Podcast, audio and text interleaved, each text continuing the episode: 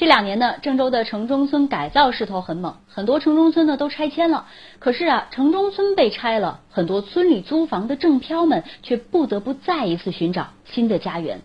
农民工老杜就是其中的一个。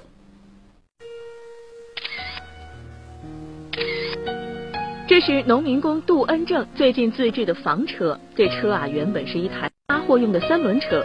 今年五月，老杜买了七块太阳能板，加装了四块电池，焊接加长加高了三轮车，前后花了一万多，就变成了一台太阳能房车。他把房车安扎在了西三环和化工路交叉处的一处小花园内。给我才一万多块钱嘛？这好端端的，为啥要造一辆这样的车呢？老杜说啊，他今年四十三岁了，是驻马店上蔡县人。一九八三年，他来到郑州，在黄河渔场工作。如今啊，老杜已经在郑州生活了三十二年了，住过郑州大大小小的都市村庄。呃，沿东边跑到西边吧，东一老杨楼西那这，那边扒来才没有动动车了。嗯，跑到这西江了，跑到这一个。几年前，老杜又搬到了郑州陈庄，三年后，这里也在二零一四年的十一月被拆除了。而据郑州市金水区拆迁计划，刘庄、柳林等六个城中村将于年底前全部拆迁完毕。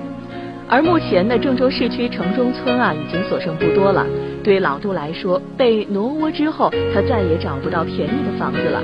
租房三百二，那这么一个月，一间房都涨到七百八百，房子租不起了，咱没院了。我好养狗养不叫我养了。老杜亲身经历了这几年房租的上涨，这标准金啊，从最初的一百多涨到了如今的一千块左右。没房子了嘛？没房子我住哪干？是啊，我外头找了房子，一月几百块钱，三四百块钱我都拎起了，上千。如今啊，这个房车成了老杜的安身之所。尽管寒冷的冬天马上就要来了，但是孤独的老杜很自足。他说啊，比起那些冬天还睡在桥下的农民工，他觉得好多了。